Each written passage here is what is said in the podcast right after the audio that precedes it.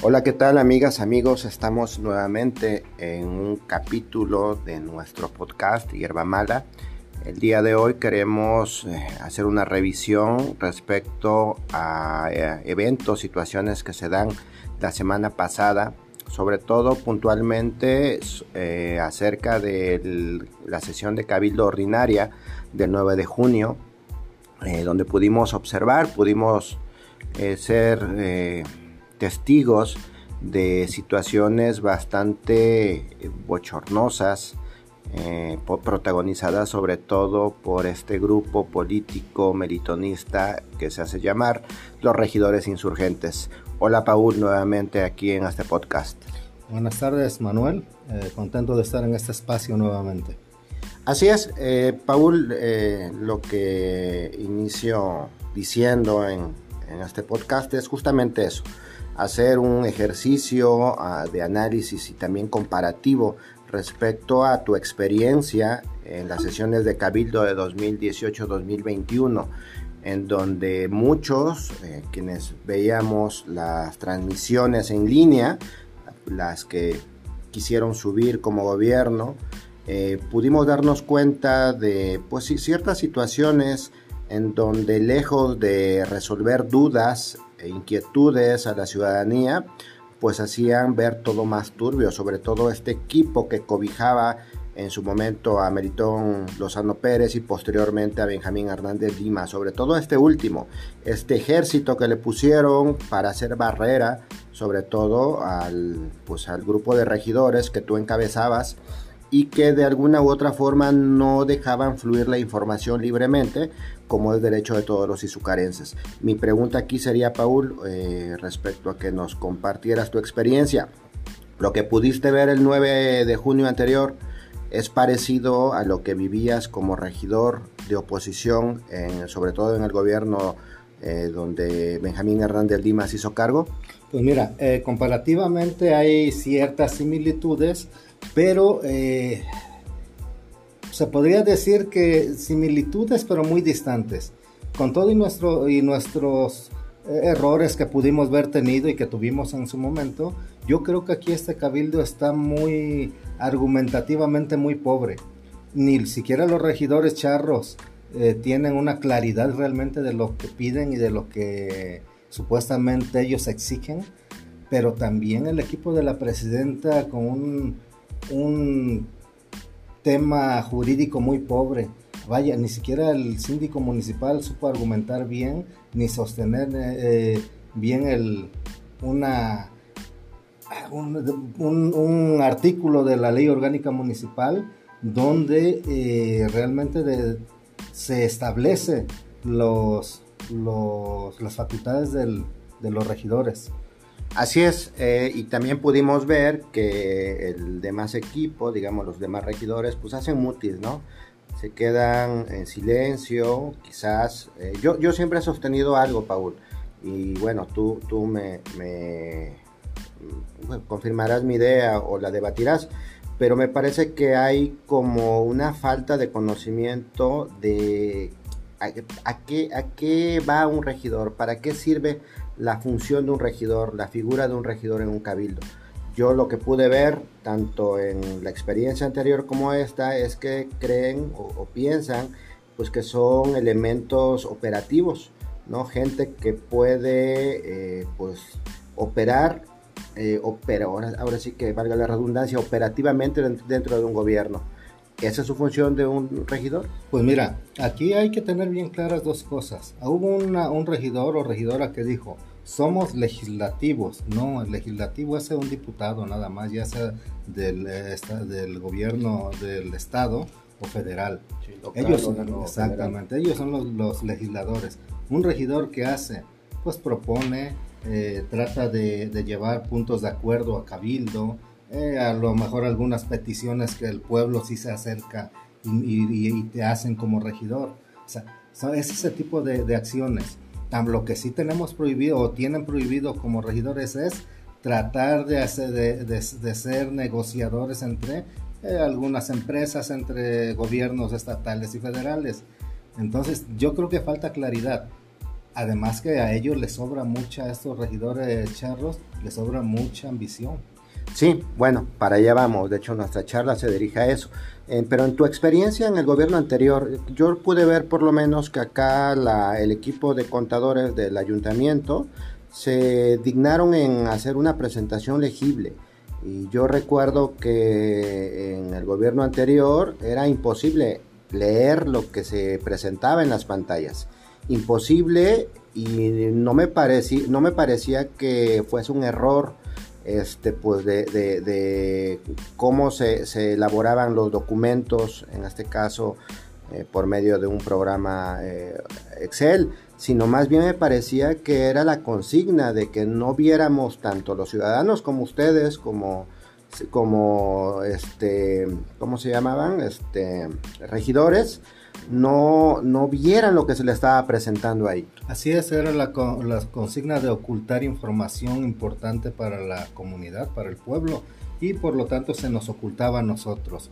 Tiene razón aquí lo que también se puede observar que la tesorera municipal y la contadora general hicieron una exposición, esta que observamos, pues bastante legible por lo menos en lo que ellas estaban exponiendo. Aparte de que también, por lo que pude observar, sí les entregan documentos de lo que va a lo que va la, las cuentas de la rendición de cuentas, ingresos y egresos municipales, cosa que a nosotros siempre se nos negó. Hicimos, eh, interpusimos escritos, siempre se nos negaron. Entonces yo creo que por lo menos esta área de contabilidad está haciendo las, las cosas claras. Entonces, como quien dice que a Melitón Lozano se le volteó el chirrión por el palito, es decir, todo lo que ustedes les ocultaban, les negaba por órdenes claramente de él. Actualmente, pues tienen esa exigencia de pedir cuentas claras a Irene Olea Torres, pero igual volvemos a lo mismo. La petición de estos regidores es muy débil, muy y lejos de ser débil, me parece muy, muy mentirosa es decir, eh, yo, yo, yo que pude ver ahí, pues pude ver a una regidora, la regidora eh, suplente, eh, muy enojada, muy nerviosa, cometiendo una serie de errores que la dejaron en ridículo básicamente. Y sus compañeros, los otros regidores charros, la dejaron sola.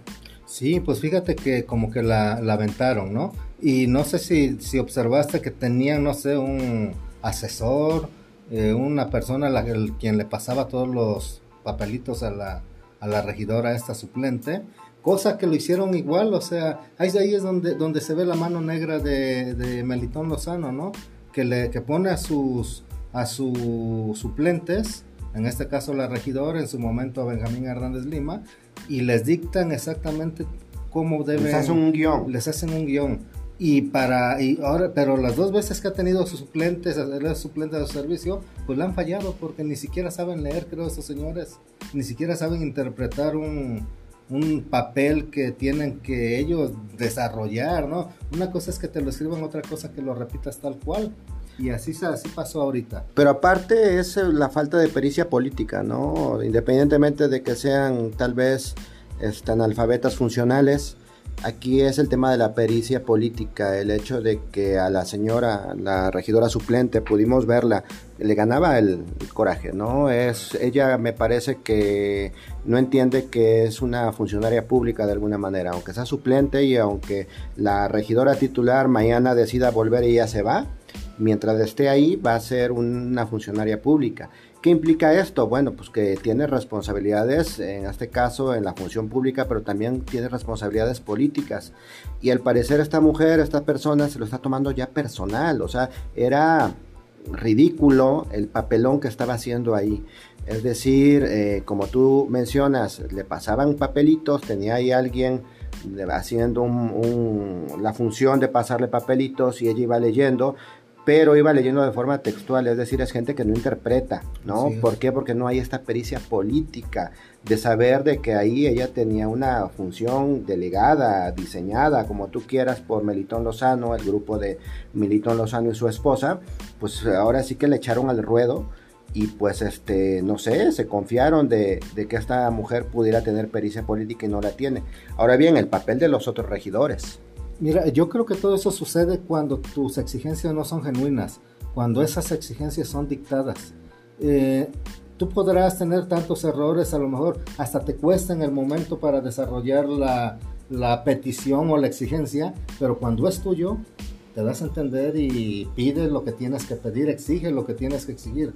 Pero cuando todo es inducido, cuando solamente eh, obedeces órdenes, y hablo en, en, general del grupito este de regidores charros, eh, siempre va a haber ese tipo de problemáticas de falta de interpretación, no es, no, no es de ellos esa exigencia, no es suya, ni siquiera es, son exigencias legítimas que deberían de ser, ¿no? Porque las cuentas claras siempre deben de, ser exigibles.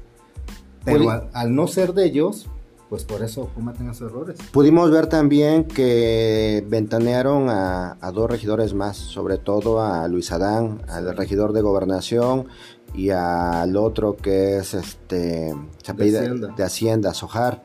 Este, los ventanearon porque los expusieron como gente que de alguna u otra manera hicieron un acercamiento para meter empresas, ¿no? Para meter proyectos, lo que constituye un conflicto de intereses. Así es. De hecho, ellos hablaron de proyectos, cosa que lo terminó aceptándolo Luis Adán, Marín Negrete, en decir, sí, la verdad yo no hice ningún, ningún proyecto, yo solamente eh, presenté a la empresa, o sea, se convirtieron en voceros de, los gestores de las empresas, conflicto de interés. Eh, igual este señor Soja, eh, quería, Sojar, quería llevar a, presentar y presentó a otro gestor de una empresa privada. Entonces, al no permitirles esos, porque los regidores ahí sí lo tiene uno, se tiene prohibido ese tipo de gestiones, pues se molestan, no los dejaron como dijo Sojar, no nos dejan meter mano, o sea, imagínate qué expresiones son esas. Así es, y es justamente lo que prohíbe la, la 4T, ¿no? El conflicto de interés, el hecho de que seas juez y parte, que seas funcionario público, pero que al mismo tiempo seas gestor de empresas privadas, ¿no? Así O sea, eso te deja muy mal, en una posición muy sospechosa. Entonces, ¿qué nos dice esto, Paul? Nos dice que en realidad la oposición que hacen ellos se desprende de esto, ¿no? De que la presidenta no los dejó meter mano. Así es, se desprende de ahí, no los dejan meter mano, eh, se molestan porque no los dejan más que nada, vamos a decirlo con todas sus letras, hacer negocios, eh, ganar dineros extras aparte de los sueldos pues bastante buenos y fuertes que ya tienen, ¿no? Aquí lo que, lo que también sostengo es de que la presidenta municipal también está rodeada de un grupo muy endeble, un grupo muy eh, pues débil. Su equipo. Su equipo no la no entran, no es que la defiendan, sino que no argumentan, no tienen un argumento político propio que puedan apoyarla y sacar adelante el proyecto que en este momento pudiera tener la presidenta.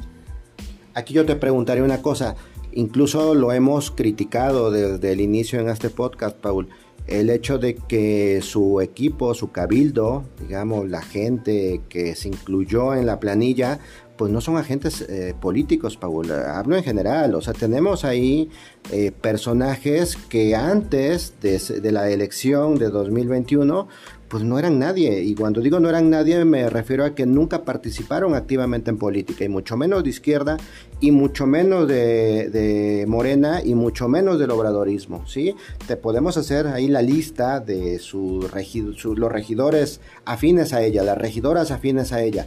Pero pues no son agentes políticos. lo, único que podemos ver es que es gente que anda atrás de ella gente que la respalde en ese sentido, pero que como tú mencionas hace un momento, lejos de ayudarla a argumentar su proyecto político, pues la dejan eh, sola, la dejan, dejan un proyecto vacío, hueco.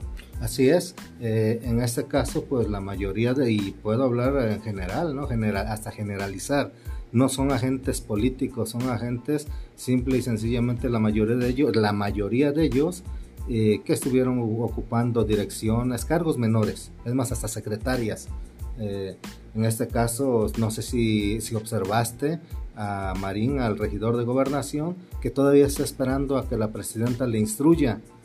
No, eh, le reclamó que no le instruye a trabajar.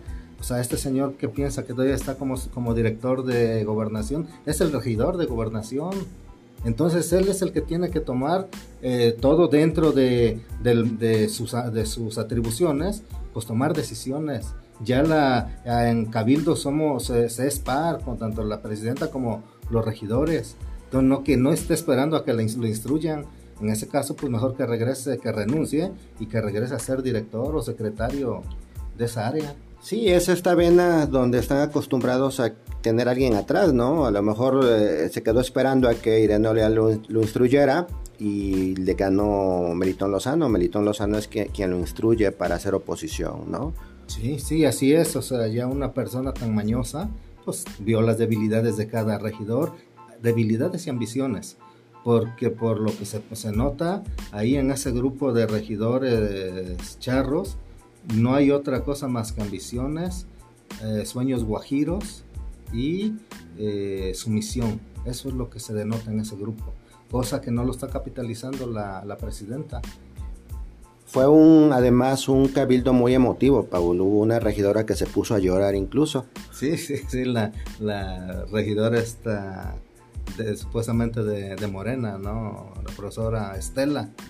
O sea, cosa que a un cabildo no va uno a llorar, va uno a proponer y va uno a pues hacer otro tipo de acciones políticas. No vas a llorar porque eh, te, conmovió que, la presidenta sí está llevando a cabo los principios obradoristas. Y, o sea, eso está ridículo.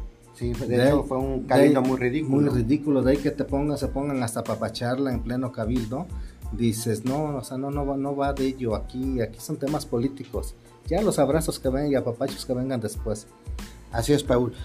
¿Te parece si hacemos un corte? Vamos a hacer un espacio y volvemos con la segunda parte, con el segundo segmento de este podcast.